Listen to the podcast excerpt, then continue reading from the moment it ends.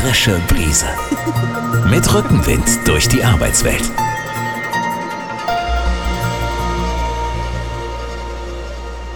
Hallo liebe Hörerinnen und Hörer, hier ist eine neue Folge der frischen Brise. Und mir gegenüber sitzt ein Linau, aber diesmal nicht der Carsten Linau, sondern sein Bruder. Manche sagen, sie sind Zwillinge, andere behaupten das Gegenteil. Nur ihre Mutter kann sie auseinanderhalten. Ich begrüße ganz herzlich meinen Freund und Kollegen Olaf Linau in der frischen Brise. Ja, herzlichen Dank. Guten Tag, Ronald. In der Tat, einige sagen Brüder.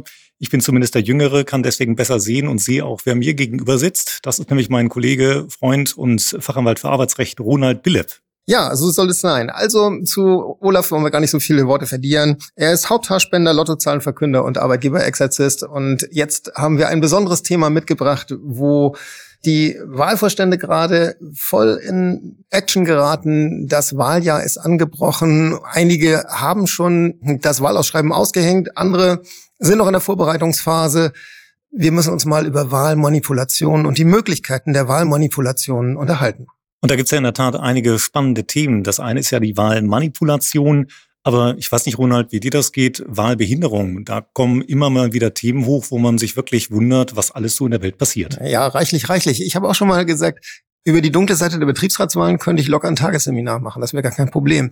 Wir dürfen vielleicht auch nicht zu viel verraten von diesem doch etwas äh, schwierigen Thema, aber es ist genug, um hier mal locker eine Folge zu machen. Und so in der Vorbereitung haben wir uns auch schon überlegt, wir machen noch eine zweite Folge davon.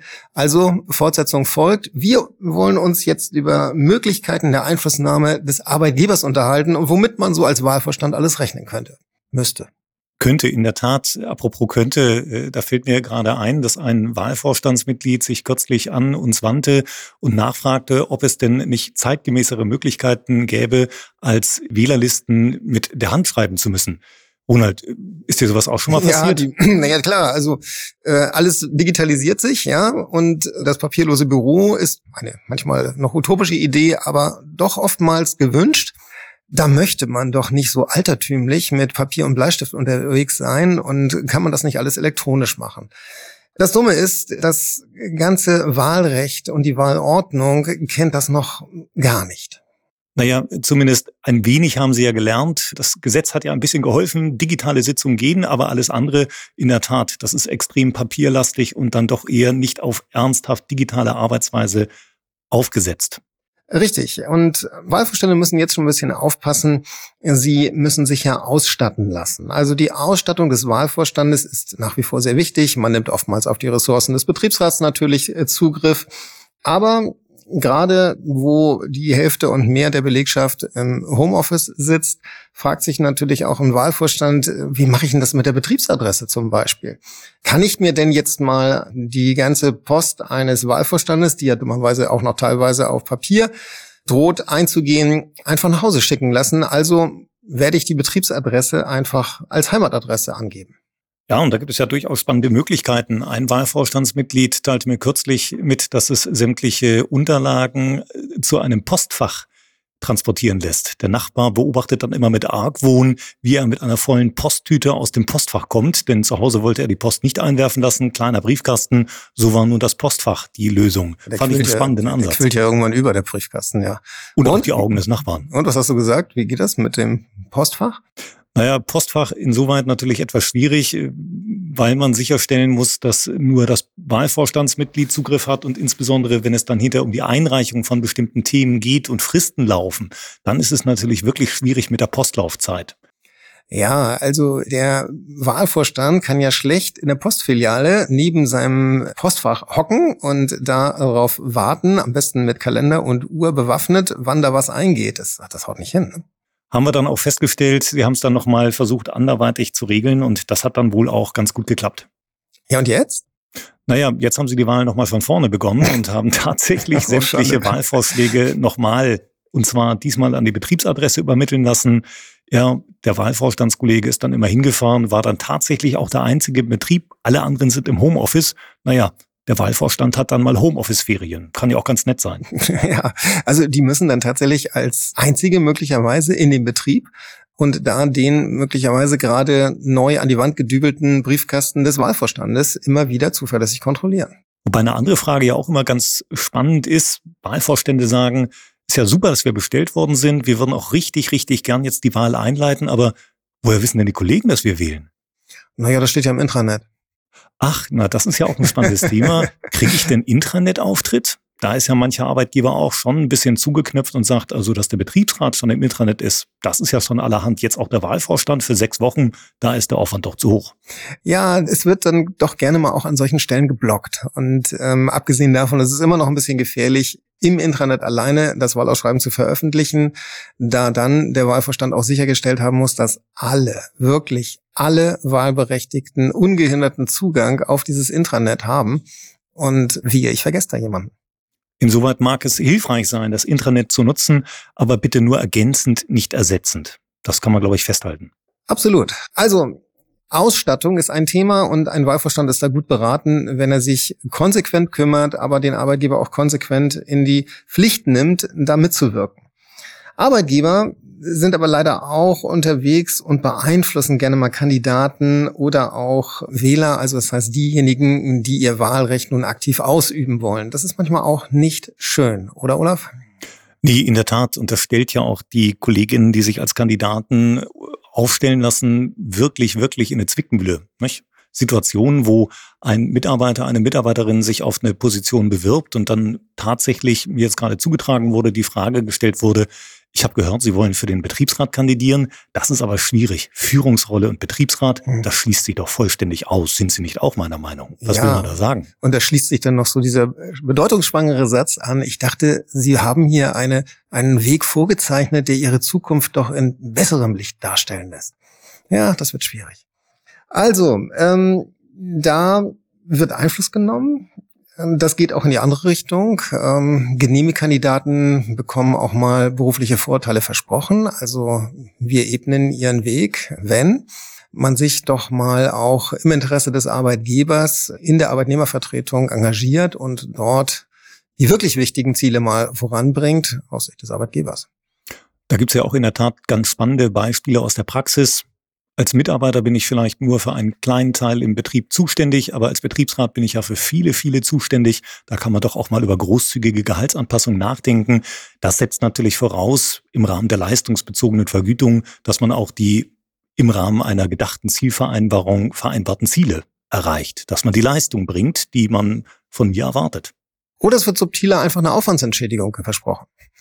Die gibt's ja auch pauschal in allen möglichen. Da fällt mir eine, eine spannende Geschichte ein, wo ein Betriebsrat sagte, gibt es eigentlich die Möglichkeit, Aufwandsentschädigungen pauschal zu regeln? Und ich verneinte das, sagte, das wird wirklich schwierig. Und er sagte, wusste ich's doch, das ist auch total ungerecht. Vorsitzende kriegen bei uns nämlich 1000 Euro im Monat, ich nur 500. Und so fliegt die Sache dann doch mal auf, ja. Ja, es wird noch ernster. Wahlvorstände werden auch eingeschüchtert. Ähm, Arbeitgeber oder sogenannte leitender Mitarbeiter nehmen Einfluss auf Wahlvorstände, indem sie sie auch verunsichern. Ein Einfallstor ist da natürlich ganz schnell geschaffen, nämlich dann, wenn der Wahlvorstand auf seine eigentlich fällige Wahlvorstandsschulung verzichtet und sich eben doch nicht so sicher zeigt in der Anwendung in der für ihn wesentlichen Vorschriften unsicher zeigt hinsichtlich seiner Rechte und seiner Pflichten. Und da kann man in der Tat ein Lied von singen, denn Hand aufs Herz, auch wenn ich schon einige Male Wahlvorstand war oder wie wir auch regelmäßig als Wahlvorstandsreferenten unterwegs sind, alle vier Jahre muss man sich da nochmal komplett neu einarbeiten. Und da denke ich immer, Donnerwetter ohne Schulung, da wird das schon schwer, sich rechtssicher zu behaupten. Wie siehst du das, Ronald? Ja, das machen wir doch alle. Ja, wenn die heiße Phase der Schulung wieder losgeht und viele, viele Wahlvorstände fit gemacht werden müssen, also wir setzen uns alle hin und fangen an, uns nochmal einzulesen, denn auch wir haben ja sozusagen vier Jahre Zeit, das Wesentliche ein bisschen wieder zu verdrängen. Und das geht Wahlvorständen ja ganz genauso. Ähm, man muss immer wieder diesen kompletten Ablauf doch vor Augen geführt bekommen. Das ist sehr detailreich und das ist ja auch nicht so ein Wissen, was mal ganz interessant ist, sich anzulesen. Das ist Wissen, das man sofort komplett im gesamten Ablauf zur Anwendung bringen muss. Und da geht es eigentlich gar nicht ohne Schulung. Und es ist ja auch wirklich schwer, Gleichgesinnte zu finden, mit denen man sich abends bei einem Glas Rotwein oder einem anderen Getränk über Wahlvorstandsthemen austauschen kann. Also wenn man sich das zu Hause auf dem Sofa vorstellt, muss man sich ja nicht nur Freunde machen. Ja, und Rotwein erschließt nicht alle Perspektiven neu und äh, manche behaupten auch, im Alkohol steckt der Teufel. Das ist richtig. Die Wahlvorstände, die dann aber tatsächlich noch ein bisschen unsicher sind und gerade jetzt in diesem Jahr hat sich auch noch ein bisschen was geändert. Wir haben das Betriebsremonisierungsgesetz bekommen, wir haben eine Änderung der Wahlordnung bekommen. Die sind dann auch anfällig, wenn sie irgendwie auch inhaltlich angegangen werden. Also Arbeitgeber können das ganz leicht machen, indem sie zum Beispiel mal auf die Kostenverantwortung hinweisen. Ja, da kommt jemand, schlägt mit der Faust auf den Tisch und dann kommt der einleitende Satz, wisst ihr eigentlich, was das alles kostet? Dieses Verfahren und ähm, naja, eure Schulung ja auch. Das ist etwas, wo ihr Verantwortung zeigen müsst und da kann man ja nur nicht mit vollen Händen das Geld ausgeben, das wir gar nicht haben.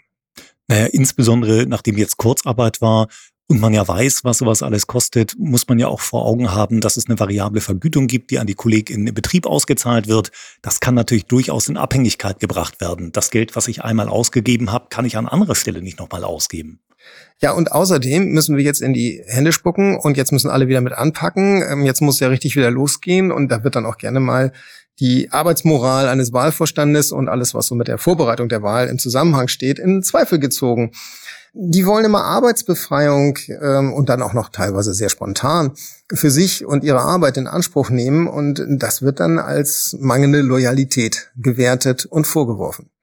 Naja, ein Vorwurf ist es doch nicht, Ronald. Ist doch ganz einfach. Wenn du Wahlvorstandsarbeit machst, dann arbeiten deine Kollegen halt für dich mit. Das kannst du ja ganz offen mit denen kommunizieren, dass du leider jetzt mal einen Tag ausfällst oder nicht. Oder für eine Woche. Vielleicht sogar eine Schulung. Ja, das geht dann so etwas suffisant, die Bemerkung. Ja, die gehen jetzt ja, erstmal holen sie sich einen Kaffee, aber was die da genau machen, wissen wir nicht. Aber die machen Wahlvorstandsarbeit. Dafür müsst ihr dann heute mal eine Stunde länger bleiben. Und dann ist, naja, wie soll man sagen, der Gang zum Auto über den dunklen Firmenparkplatz manchmal abends oh, jetzt schmückst du es aber echt aus. jetzt mach ihnen doch nicht solche Angst. Die sollen hier nicht abschalten, den Podcast. Die sollen doch interessiert zuhören.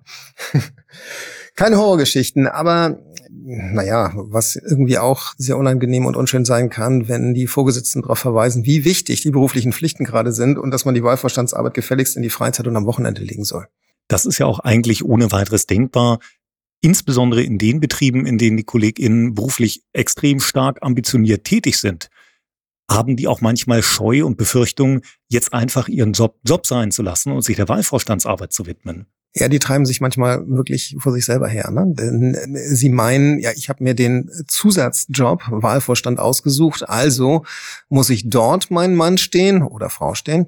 Ähm, aber ich muss natürlich auch noch meinen Schreibtisch leer kriegen. Ich muss ja hier insoweit gute Arbeit leisten, dass ich nicht anderen irgendwie zur Last falle. Und dann kommt die Belastungsgrenze relativ hoch. Ronald, gibt es da irgendwelche Best Practices? Was kann man gut empfehlen, damit man sagt, so kommt ihr mit der Arbeitsbelastung zurecht? Naja, es geht so, der Einzelne kann sich schlecht wehren. Die Einzelne kann nicht darauf verwiesen werden, so eine Diskussion mit dem Vorgesetzten, der Vorgesetzten zu führen. Ich meine, da muss sofort Betriebsrat im Vorfeld, aber auch der Wahlvorstand selber als Gremium an den Arbeitgeber herantreten und mal ein klares Wort sprechen. Das heißt also fragen, was haben Sie getan, um eine ausreichende Arbeitsentlastung und auch Vertretung für die Wahlvorstandsmitglieder für die Wahl zu organisieren? Denn da ist der Arbeitgeber in der Pflicht. Und aus dieser Pflicht darf man ihn nicht entlassen. Und das Gremium an sich ist der Gesprächspartner und nicht der Einzelne, der so ein unangenehmes Gespräch führen muss. Na, ob das so den Grundsätzen der vertrauensvollen Zusammenarbeit entspricht, Ronald? Hast du Zweifel? Nein, ganz bestimmt nicht. Maximaltransparenz ist da, glaube ich, in der Tat angesagt. Versuchen, nicht nur beim Arbeitgeber, auch bei den Kolleginnen darzustellen, welche Mehrbelastungen entstehen und ganz klar und im Vorwege transparent eine anderweitige Verteilung zu realisieren. Ja, das wäre sehr schön. Und ähm, dazu gehört dann schon, dass der Betriebsrat mal guckt, äh, wie sieht denn der Dienstplan aus, wenn irgendwie die heiße Phase der Wahl ansteht. Da sollte dann auch konsequent das jeweilige Wahlvorstandsmitglied ausgeplant sein, damit es nicht dann im Nachhinein erstmal Ärger gibt, du stehst doch im Dienstplan und musst arbeiten. Nein, da kann man schon ein bisschen vorbereiten. In der Tat, vorbereiten muss man sowieso eine ganze Menge. Überlegen wir mal, wie machen wir das denn eigentlich im Rahmen der Vorbereitung, wenn ich an den Arbeitgeber herantrete und um bestimmte Daten bitte. Kürzlich hatte ich einen ganz spannenden Fall, da ruft ein Betriebsratsmitglied an, der auch im Wahlvorstand ist, sagt, Mensch, ich habe den Arbeitgeber darauf hingewiesen, dass ich als Wahlvorstand bin. Ja, sagt er, das weiß ich. Aber tatsächlich Die Wählerlistendaten, die kann ich dir nicht geben. Da gibt's Datenschutzthemen. Insbesondere mit der Privatadresse. Das geht nicht.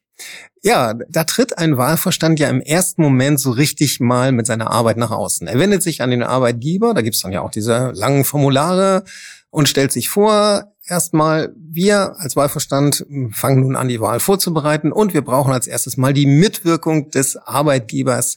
Die Wählerliste muss erstellt werden, also brauche ich ganz, ganz viele Informationen zu den einzelnen Kolleginnen und Kollegen, die auf die Wählerliste sollen. Und da äh, testen es einige Arbeitgeber regelrecht aus und gucken mal, ob sie mit A, einer so blödsinnigen Behauptung wie das verbietet leider der Datenschutz durchkommen oder B, oh, das äh, passt jetzt gerade zeitlich so gar nicht, aber wir kriegen das bestimmt in den nächsten zwei, drei Wochen hin, äh, diese Frage mal, na sagen wir mal zu 80 Prozent zu beantworten und den Rest arbeiten wir nach. Ja, ein Wahlvorstand darf sich davon nicht einschätzen lassen. Zum Datenschutzrechtlichen, natürlich muss er diese Daten haben, weil er erfüllt gerade seine gesetzliche Aufgabe als Wahlvorstand und ist schon unter diesem Gesichtspunkt berechtigt, diese Daten zu verarbeiten. Und dazu mitzukommen, das sind ja personenbezogene Daten, die kann man nicht rausgeben, funktioniert an der Stelle leider gar nicht. Das andere, das Ganze in Verzug zu bringen und viel, viel Zeit ins Land gehen zu lassen, die der Wahlverstand ja oft gar nicht mal hat, den, den drückt möglicherweise das Ende der Amtszeit des bisherigen Betriebsrats. Auch das ist etwas, wo man schnell als Wahlvorstand reagieren muss. Nämlich naja, du schaust mich an, ganz klar, Fristen, Fristen, Fristen. Als Wahlvorstand setze ich dem Arbeitgeber immer eine Frist, bis wann er mir welche Unterlagen zur Verfügung stellt. Doch Vorsicht, immer wenn ich eine Frist einräume und sie nicht eingehalten wird, muss ich natürlich wissen, was kommt danach.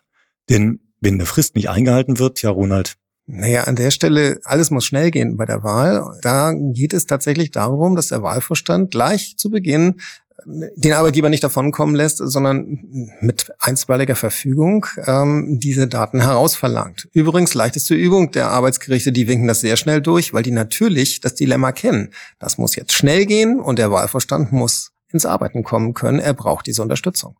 Ich meine, im dümmsten Fall verzögere ich ansonsten die Wahl und komme in eine betriebsratslose Zeit. Das ist ja tragisch. Dann weiß der Arbeitgeber im schlimmsten Fall gar nicht, wen er jetzt beteiligen soll. Ja, und ich bin da auch ein bisschen hart. Ich sagte auch, das muss der Wahlvorstand sich dann wirklich an die eigene Brust heften. Ne? Ein solches Ergebnis ist gerne mal selbst verschuldet. Äh, zumindest wenn man vorher zu Beginn einen vernünftigen Zeitplan hatte, den jetzt aber so sich halt aus der Hand nehmen lässt.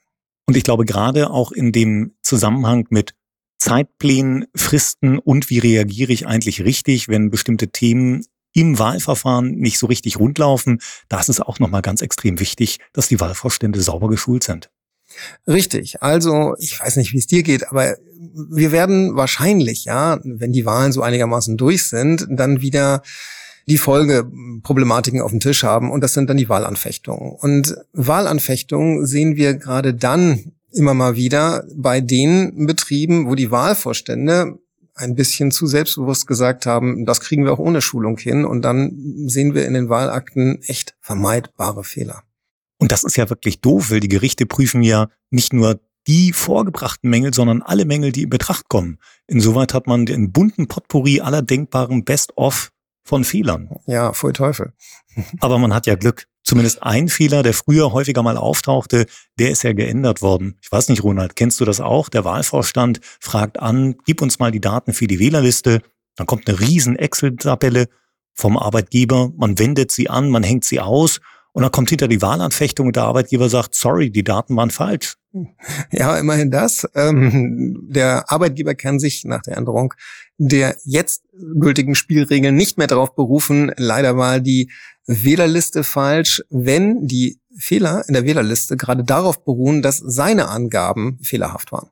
Und da ist, glaube ich, auch ein ganz wichtiger Punkt. Mitunter kommt es ja vor, dass Wahlvorstände die Wählerliste bekommen, feststellen, da fehlen noch ein paar und dann kommen die in die Versuchung, diese Personen direkt hinzuzufügen. Meinst du, da gibt es einen besseren Weg? Naja, also natürlich muss der Arbeitgeber immer wieder in die Pflicht genommen werden. Er muss daran erinnert werden, dass er weiter Veränderungen in der Belegschaft auf jeden Fall zuverlässig mitteilt. Und das auch bis zum Abschluss des Wahltages. Also auch da muss die Wählerliste aktuell gehalten werden. Auch da gab es ja eine Anpassung und eine kleine Verschärfung. Ja, der eine Tag ist dazugekommen. Ne? Bisher hieß es ja immer, dass der Wahlvorstand die Wählerliste nur bis zum ersten Wahltag aktuell halten muss. Das heißt also, der Fall, da kommt jemand, man begrüßt sich freudig und sagt, hey Mensch, schön, dass du auch wählen möchtest, dann schaut man die Liste und stellt überrascht fest, der Name fehlt. Das ist irgendwie durchgerutscht, das hat keiner gemerkt, aber in dem Punkt ist die Wählerliste einfach falsch. Und dann ist eine Wählerliste einfach was fürchterlich Formelles. Der ist dann nicht wahlberechtigt gewesen, der Kollege, auch wenn man eigentlich davon überzeugt ist, dass der jetzt eigentlich wählen dürfte. Das ist jetzt anders. Jetzt kann man die Wählerliste auch am Wahltag selbst noch ändern. Und dazu muss natürlich ein Beschluss gefasst werden, aber wenn der gefasst ist, ähm, dann kann der loslegen. Und das ist ganz spannend. Dann kann der neue Kollege, die neue Kollegin, die an dem Tag eingetreten ist, gleich mal sehen, wie ein Wahlvorstand effektiv einen Beschluss fasst. Ja, alles nicht so ganz einfach. Das werden Sie wahrscheinlich dann irgendwie mal zurückgezogen, irgendwie als virtuelle Sitzung irgendwie mit Ihren Laptops machen müssen. Aber das haben wir ja gelernt, geht Gott sei Dank auch. Für die meisten Sitzungen kann der Wahlvorstand ja nun auch digital zusammentreten. Das hilft ja doch ein bisschen, gerade wenn innerhalb des Wahlbüros vielleicht nicht ganz so viel Platz ist. Ja, aber nicht alle Sitzungen, was ja da auch bedeutet, für einige Sitzungen muss der Wahlvorstand dann doch sein heimeliges Homeoffice verlassen und sich nochmal in Präsenz zusammenhocken und äh, die nötigen Beschlüsse fassen. Ich glaube, fürs Losverfahren war das so, ne? Fürs Losverfahren, wenn ich gucke, welche Liste kommt als erstes? Ja, oder was man sich auch angucken muss. Ne? Zum Beispiel die äh, Entscheidung über die Wahlvorschläge, gültig oder ungültig. Das geht alles nur in Präsenz. In der Tat. Also kurz in die Kamera halten funktioniert nicht. Das können wir festhalten. Jetzt waren wir aber gemein, Olaf. Jetzt haben wir schon einigen vielleicht ein schlechtes Gewissen gemacht, dass das mit den Schulungen doch eine gute Idee gewesen wäre. Oder im besten Falle haben unsere Hörerinnen und Hörer etwas gehört, wo sie sagen, ja, gut, dass ich bei der Schulung war, aber das, was Sie da gerade irgendwie so angedeutet haben, das kenne ich alles aus der Schulung. Also die, die bei mir waren, haben das, glaube ich, mitgekriegt. Bei dir weiß ich jetzt nicht, was du denen erzählt hast, aber. Also bei mir eigentlich auch, bei meinem Bruder bin ich nicht ganz sicher, aber der ist nicht da, den kann ich jetzt nicht fragen. Nee, aber den frage ich das nächste Mal wieder. Äh, wir müssen noch auf eine ganz, ganz böse Angelegenheit zu sprechen kommen. Das ging mir zumindest so, ich glaube dir auch, vor vier Jahren bei der letzten turnusmäßigen Wahl gab es so eine neue Sau, die durchs Dorf getrieben wurde. Gab es zwar in der Vergangenheit auch schon, aber da wurde es ein bisschen massiver. Wahlabbruch war da so in aller Rede. Also Arbeitgebern, die in irgendwas nicht passte und die richtig Einfluss nehmen wollten, die nahmen dann einen Wahlverstand beiseite oder haben auch direkt Verfahren eingeleitet, einstweilige Verfügungen mit dem Ziel, die Wahl abbrechen zu lassen. Das hatte schon eine besondere Qualität und das erzeugt dann doch Blutdruck, wenn das passiert.